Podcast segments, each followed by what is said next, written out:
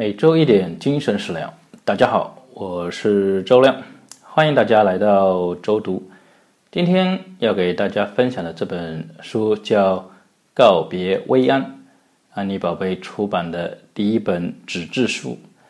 看过书的朋友们肯定知道，正在热映的电影《七月与安生》就是改编自这本书的倒数第二篇。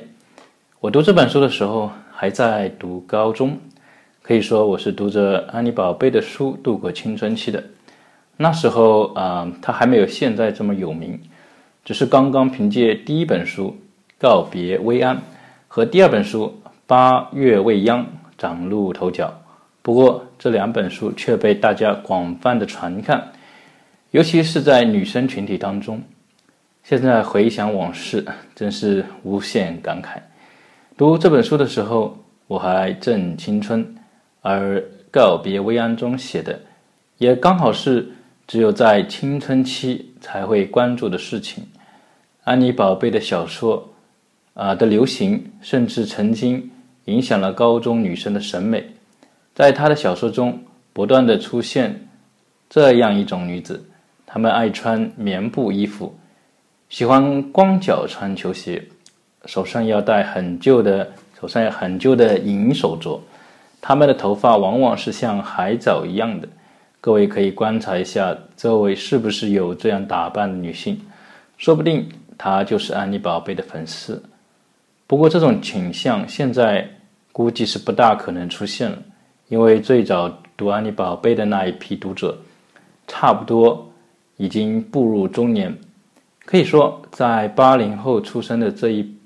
代人当中，安妮宝贝的影响是任何作家都比不上的。直到今天，我还记得《七月与安生》的结尾，我可以给大家读一下：七月和佳明过着平淡的生活，他们没有再要孩子。当年读这个小说的时候。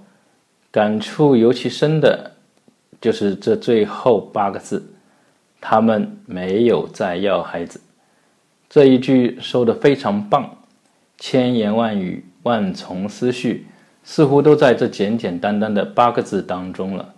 这一句整个的提升了这个小说，化解了前面略显狗血的激情。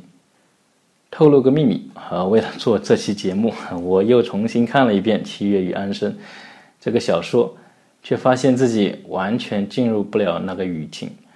当初感动的故事和句子，总是感觉有那么一点点隔。具体原因我说不上来。不过今天在网上读到一句话，是这么说的：“青春啊，就像撒在甜点上的糖粉，年过三十。”风一吹就会露出原形。看完这句话，我明白了，我已经过了吃糖粉的年纪。读书其实也是要看时间的，有些书就是适合青春期的时候读，有些只能适合中年的时候读。就像那句啊著名的词里说的：“少年听雨，肯定是在歌楼上，主题一定是红烛昏罗帐。”壮年听雨得在客舟中，主题肯定是断雁叫西风。人生不同时期有不同的况味，读书亦然。所以，如果你还看得进去《七月与安生》这样的电小说或者是电影，并且能被感动，那么恭喜你，这说明你还很年轻。好，今天的节目就到这里了。想要知道更多的朋友，可以订阅我的公众号 a p e n m a n a p e n m a n a p e n m a n。重要的事情要说三遍。